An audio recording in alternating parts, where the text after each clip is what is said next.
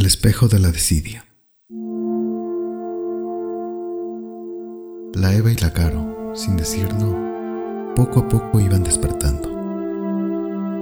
Se daban cuenta que la desidia que expresábamos Lucía y yo no era por amargadas ni malgenias, ni desagradecidas o soberbias, justamente lo contrario. En el caso nuestro, la desidia se presentaba al ver que el resto de personas eran todo lo que creían que éramos nosotras. Dicen que una se refleja en la otra persona. Asumí bien mi rol de espejo y mostraba lo que las otras personas eran. Traspase el espejo, esa dimensión, se encontrará con otra realidad. De paso, los espejos son mágicos.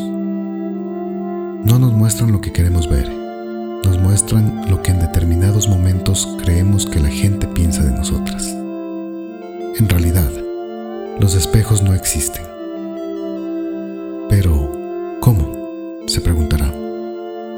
Entonces, ese producto de vidrio amalgamado con aluminio y plata a veces, ¿es imaginario? Sí y no.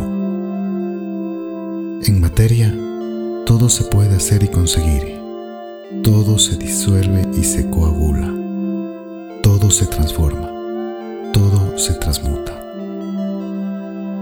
Para que nuestro cerebro entienda eso, creamos conceptos, teorías, leyes. Una de las tres, no sé si más importante o menos quizás que las otras, trata de la refracción. Estas leyes aplicadas a la geometría, moral, óptica, sagrada y a la que usted quiera, explican el comportamiento del movimiento de la luz, de cómo percibimos esos movimientos y son codificados para que todo lo que pueda ver, vea. La refracción refracta y lo aplica a todo lo que emite luz. Somos luz, somos ondas de luz. Si nos vemos y podemos ver, es porque estamos encendidas al estar encendidas, emitimos luz. Somos seres luminescentes. La luz viaja en el espacio y en cada onda que encuentra su paso hará que se aplique la ley de refracción. Esa onda de luz se expandirá o se encogerá. Eso no lo determina usted, ni yo, ni nadie. Lo hace el evento la circunstancia.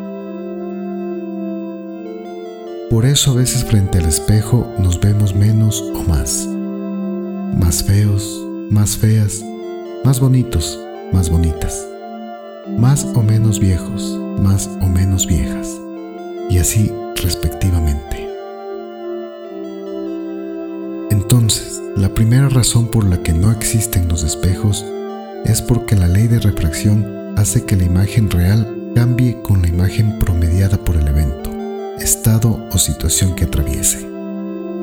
Segundo, porque al ser seres de luz y siendo la luz la que viaja en el espacio para representar la imagen, el espejo reflejaría una imagen pasada. Nunca podrá reflejarla a tiempo.